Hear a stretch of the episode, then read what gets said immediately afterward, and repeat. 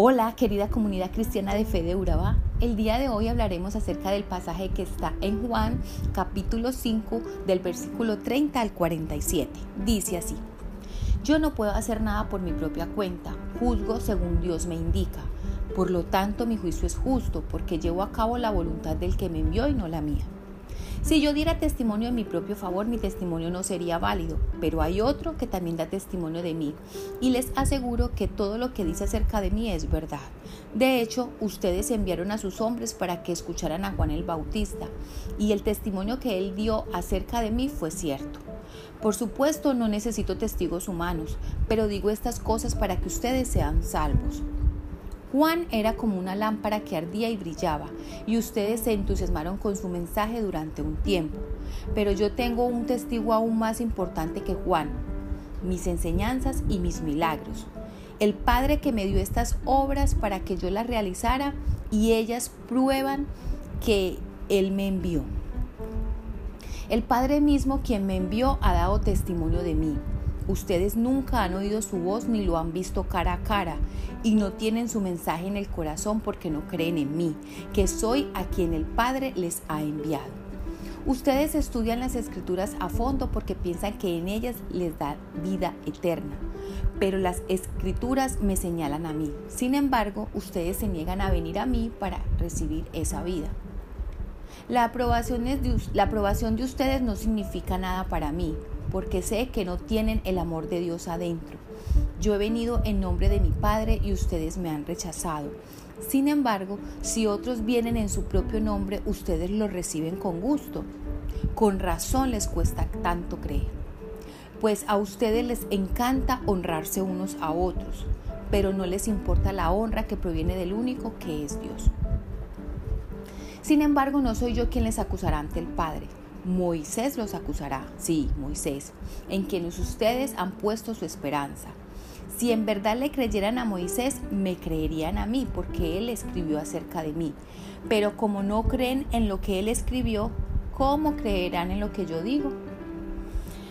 Bueno, los judíos acusaron a Jesús porque había sanado a un paralítico en un día de reposo.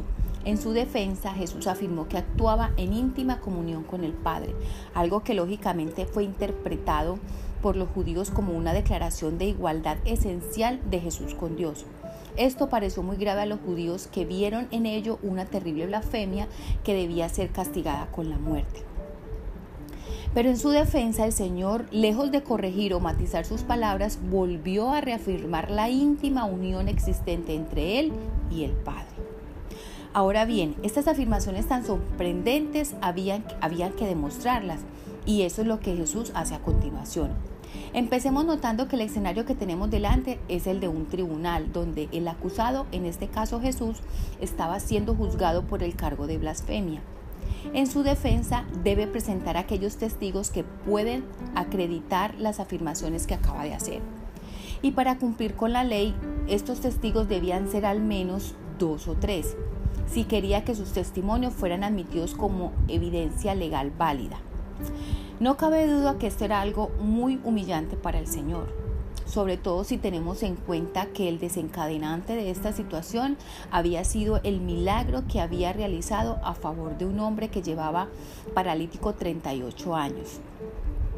Pero el Señor lo soportaba todo con el deseo de que ellos pudieran llegar a ser salvos, entonces, aclarado esto, el Señor cita en su, defensa, en su defensa el testimonio de cuatro testigos. El primero de ellos es Juan el Bautista. Él fue el precursor que había preparado el camino para, para la venida del Señor en cumplimiento de las profecías del Antiguo Testamento. El testimonio de Juan el Bautista a favor de Cristo fue claro e inequívoco. Una y otra vez afirmó que Jesús era el Señor anunciado por los profetas, el Cordero de Dios que quita el pecado del mundo, el que bautiza con el Espíritu Santo, el Cristo, el esposo, el que viene de arriba, el que habla las palabras de Dios. Otro testigo eran las obras que el Padre le había dado para que cumpliese.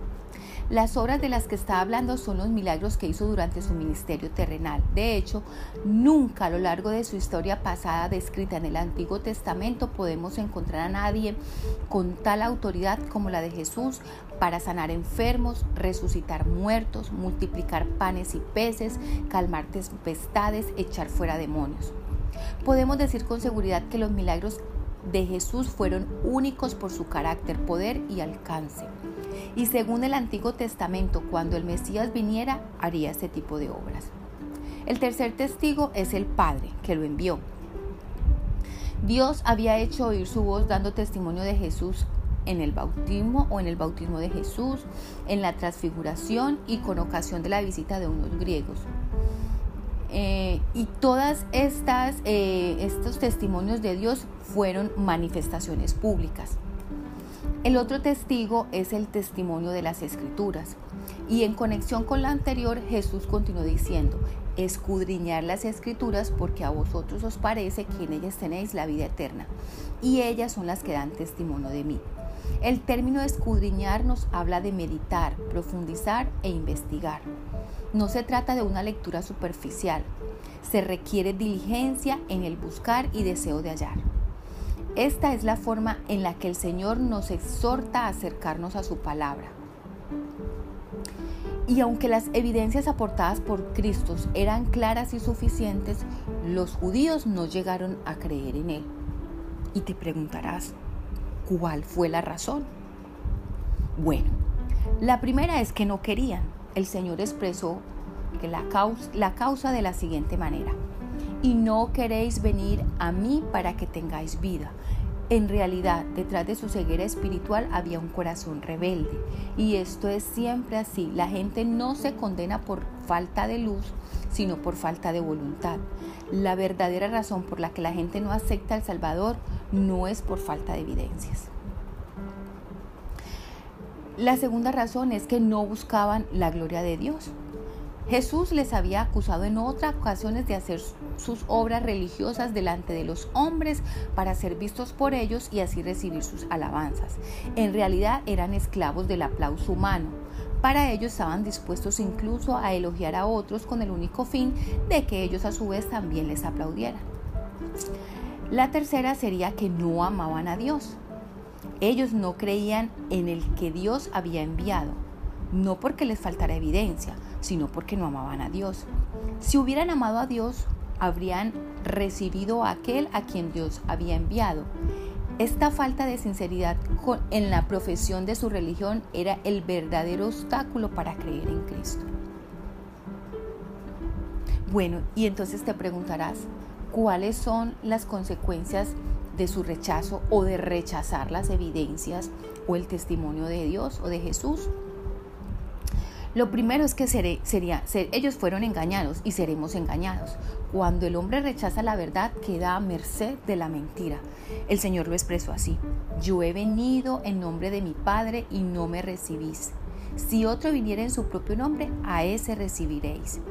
Las consecuencias de negarse a creer en Cristo son terribles, ya que la persona se expone a ser envuelta en el poder engañoso de la mentira de la mentira de su propio corazón, de la mentira del mundo, de la mentira de los demás, de la mentira de los profetas. Lo otro es que sería, la otra consecuencia es que serían juzgados por los escritos de Moisés en este caso.